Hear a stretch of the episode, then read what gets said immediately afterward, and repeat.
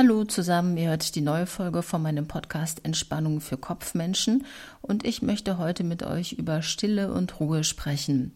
Vor ein paar Wochen habe ich von einer ehemaligen Schülerin und Klientin, die ich sehr gerne mag, eine Karte geschenkt bekommen, auf der stand, die schönsten Ereignisse, das sind nicht unsere lautesten, sondern unsere stillsten Stunden.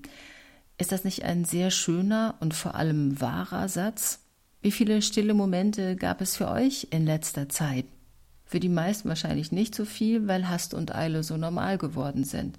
Es ist normal geworden, sich unter Druck zu fühlen, unter Strom zu stehen und den Eindruck zu haben, als würde einem ständig die Zeit davonlaufen.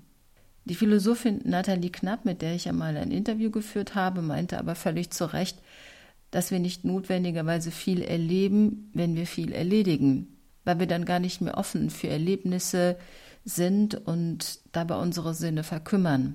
Der Philosoph Jean Gebser, den leider heute nur noch wenige kennen, sagte, wenn einer sagt, er habe keine Zeit, kann er ebenso gut sagen, er habe kein Leben. Was also können wir tun, um uns die Zeit zurückzuholen? Wir könnten uns ein Beispiel an den Eulen nehmen, die ich unter anderem deshalb so mag, weil sie stundenlang ungerührt auf einem Fleck sitzen können. Weil sie noch ein paar andere wunderbare Fähigkeiten besitzen, habe ich dafür in meinem Buch Entspannung für Kopfmenschen den Begriff des Eulenmodus geprägt. Nun haben die wenigsten von uns bisher Eulen in Natur erlebt, aber das Schöne an den Eulen ist, dass sie wahrscheinlich spätestens seit den Harry Potter Filmen omnipräsent sind, in Kerzenform, als Servietten, auf Taschen und so weiter.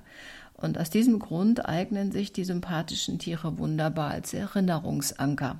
Wenn ihr also das nächste Mal irgendwo auf eine Eule stoßt, könnte sie euch daran erinnern, ein kleines bisschen langsamer zu machen oder euren Gedanken zweckfrei nachzuhängen und die Ruhe und Stille dann zuzulassen und vielleicht sogar ein kleines Ritual daraus zu machen. Was mich sehr freut, es gibt inzwischen immer mehr Menschen, die sich in den Eulenmodus begeben und weil sie mich damit verbinden, mir von überall Eulen schicken. In diesem Sinne wünsche ich euch für 2019 immer wieder Momente der Stille. Ich sage Tschüss und Servus bis zum nächsten Mal, eure Sonja.